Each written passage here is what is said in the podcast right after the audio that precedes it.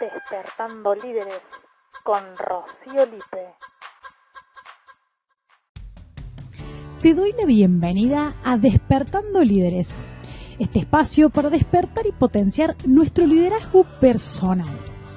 Mi nombre es Rocío Lipe, soy la voz de este podcast y además la creadora y entrenadora del programa de desarrollo personal Liderazgo BXN y también creadora y entrenadora de la Escuela de Liderazgo Joven, un espacio para que los adolescentes entrenen habilidades y competencias sociales en un contexto de aprendizaje experiencial, lúdico y creativo. En el episodio de hoy, como cada episodio, te cuento una historia y de esa historia vamos a rescatar un aprendizaje para reflexionar. Y la historia que te voy a contar hoy es acerca de una mamá que tiene un hijo de 12 años.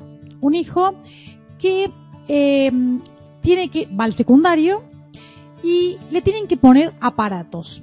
Fue al dentista, fue a un turno al dentista y después de hacerle revisiones, le hizo arreglos y demás, en algún punto le dijo, bueno, terminamos todos los arreglos y ahora llegó el momento de poner los aparatos. La cuestión es que por salud claramente eh, iba a ser como indiscutible que se iba a poner los aparatos. Mientras tomaban la decisión, porque le tenían que avisar eh, al odontólogo cuándo iban a hacer el, eh, el aparato, digamos, cuándo se iba a hacer la... No sé si se dice... bueno, no sé cómo es la palabra, pero cuando le ponían los aparatos a, a este chico. Entonces, em, vuelven a su casa después de esta consulta acerca de los costos, sobre todo, y de cómo es el proceso de ponerse aparatos.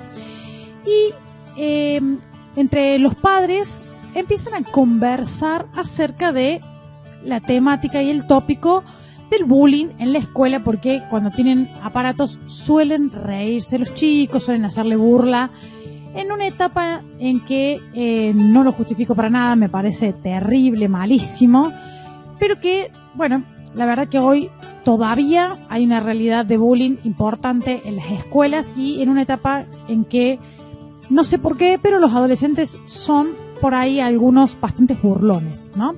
Entonces, eh, en este contexto, sus padres eh, se preocupan por la situación y empiezan a pensar qué van a hacer para evitar esta situación, para evitar el bullying. Entonces, eh, le dicen que sí al odontólogo para llevar a cabo eh, la ortodoncia o ponerse aparatos y resulta que falta un tiempo para que se los pusieran, por ejemplo, un mes, una cosa así. Entonces, en ese mes, los padres se encargan de preparar el terreno. Y invierten gran parte de su tiempo en hablar con los papás, en llamar a la maestra y a la directora y manifestarles sus inquietudes. Entonces, bueno, eh, llegó el momento de que le ponen los aparatos y claramente aparecieron situaciones de bullying. Situaciones que los padres se vieron muy molestos porque ya habían hablado con profesores, directivos, eh, con papás. Entonces, la mamá convoca a otra reunión de padres y se siguen burlando. La cuestión es que el primer, la primera parte del proceso fue bastante complicada y la mamá y el papá también eh, transitaron espacios de mucho sufrimiento al ver que su hijo también sufría el bullying de sus compañeros. Particularmente había uno de sus compañeros que era muy intenso, violento verbalmente, con agresiones muy fuertes entonces un día la madre intervino a este pequeño, a este adolescente, y llegó a amenazarlo. Y se fue un poco de manos eh, en la forma, ¿no? de manos violenta, pero de manera agresiva de cómo tratarlo a este compañerito que le hacía bullying. Y todo este proceso de primero preparar el terreno y después, eh, como quien dice, remar toda la situación, hizo que los padres se cansaran bastante y sufrieron mucho el proceso de, ver a su hijo mal, de, ver a su hijo que se le, hacían burla. Entonces, eh, cuando pasó un tiempo que le siguen haciendo burla, empezaron a hablar con él. Empezaron a hablar con él para que, mm, como que no le diera mucho, mucho interés a lo que decían, de que no se preocupara. Bueno, empezaron a hablar con él. Y después de que habían pasado varios meses más, eh, decidió, la mamá y el papá decidieron, en realidad, hacer terapia. Eh, llevar a, a su hijo a hacer terapia para que pudiera tener herramientas para resolver esa situación de bullying, ya que por ahí era, era menos, porque ya había pasado el momento estrella, digamos, para todos los burlones, ya había pasado ese momento, eh, pero había algunas secuelas o había algunas situaciones que todavía sucedían. Entonces empieza a hacer terapia eh, este pequeño adolescente para poder afrontar la situación. Y de esta historia que, que rescato la importancia de los papás de haber enviado su hijo a terapia, lo que quiero rescatar en realidad de esta historia, eso es muy valioso, pero además el foco, quiero empezar a analizar y compartirte esta historia porque a lo mejor te pasó igual o te pasa en otros dominios que gastas tu tiempo y tu energía, invertís tu tiempo y tu energía en situaciones y te preocupas, te preocupas, no te estás ocupando, te estás preocupando poniendo toda tu energía en situaciones que están fuera de tu poder de control, por así decirlo, ¿no? No están en tu zona de mayor alcance.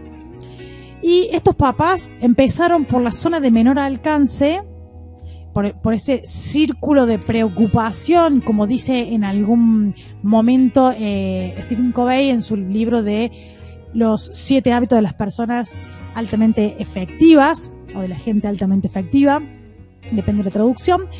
Eh, como dice él, en el hábito número uno, el hábito de ser proactivo, hay, él explica un círculo de preocupación y un círculo de influencia. Y en este círculo de preocupación es el, externo, en el que no tenemos tanto acceso. Y el círculo de influencia es el que tenemos más acceso. Y digo, estos papás arrancaron por, por el círculo de preocupación y gastaron mucha energía en el afuera, en el lugar donde no podían hacer mucho más, o se hicieron suficientes, sí, prepararon el terreno, quizás es valioso, no digo que no, porque cuando hablamos de proactividad nos referimos eh, no solamente a la proactividad, y Stephen Covey lo, aclara, no solamente al tener la iniciativa, al, dar la respuesta, sino a la responsabilidad, a Mm, la habilidad de responder.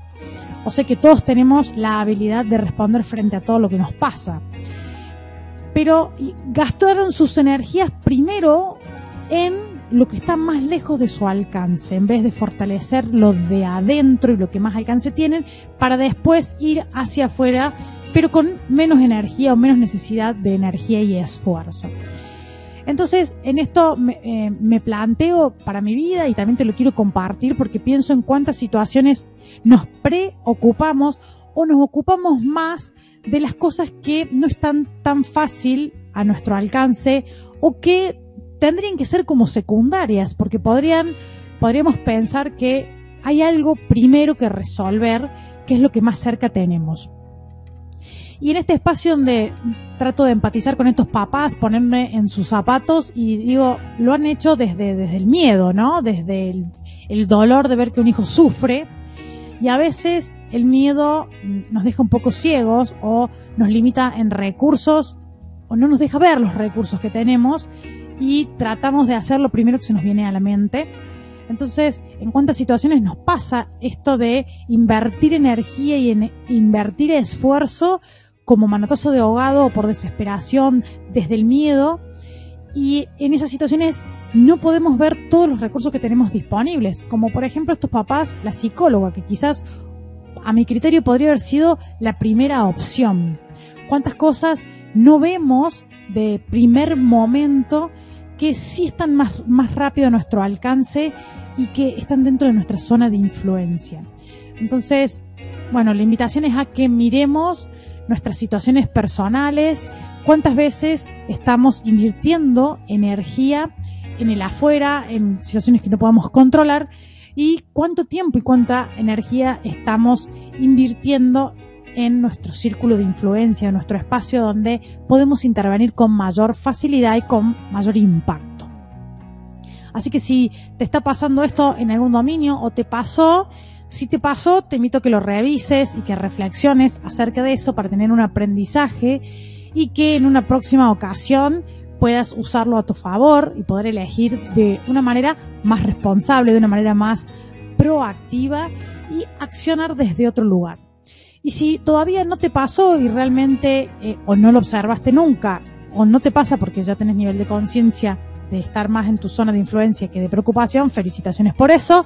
Pero si todavía no pudiste ver en alguna de tus experiencias, te invito a que a partir de ahora las empieces a observar para que tengas resultados distintos, para que empieces a hacer foco e invertir tu energía donde mayor expansión tenés. Entonces, con esta rápida reflexión, pasamos ahora a las preguntas despertadoras. Y la pregunta, la pregunta número uno, la primera, tiene que ver con la energía y el esfuerzo, ¿no? ¿Dónde estás poniendo tu energía y tu esfuerzo? ¿En tu zona de influencia? ¿En tu zona de preocupación?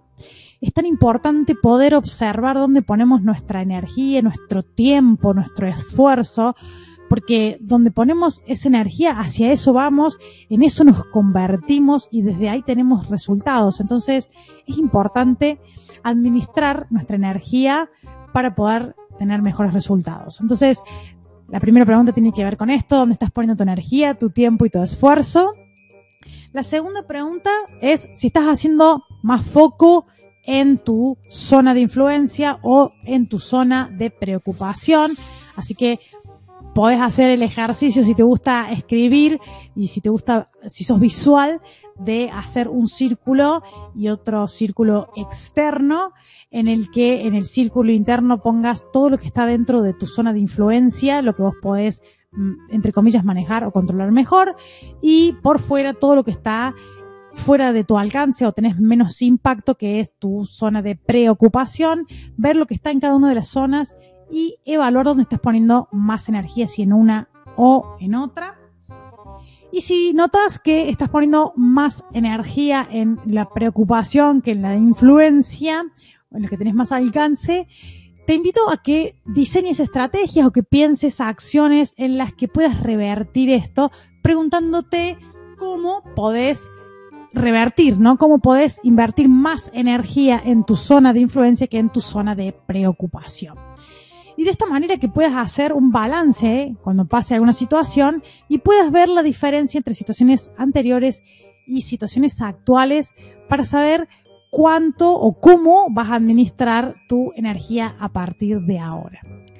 Bien, espero que esta historia, la verdad que espero que esta historia no te pase ni a vos ni a tus hijos si los tenés o tenés sobrinos como me pasa a mí, que no quisiera que esto les pase, pero sí la invitación es a que si nos pasan situaciones en las que estamos más afuera que adentro, nos enfoquemos hacia adentro y de esta manera podamos sentirnos mejor porque nos expandimos y sembramos la semillita donde puede germinar mejor. Así que te agradezco por haberte quedado en este episodio escuchando o viendo si estás desde YouTube.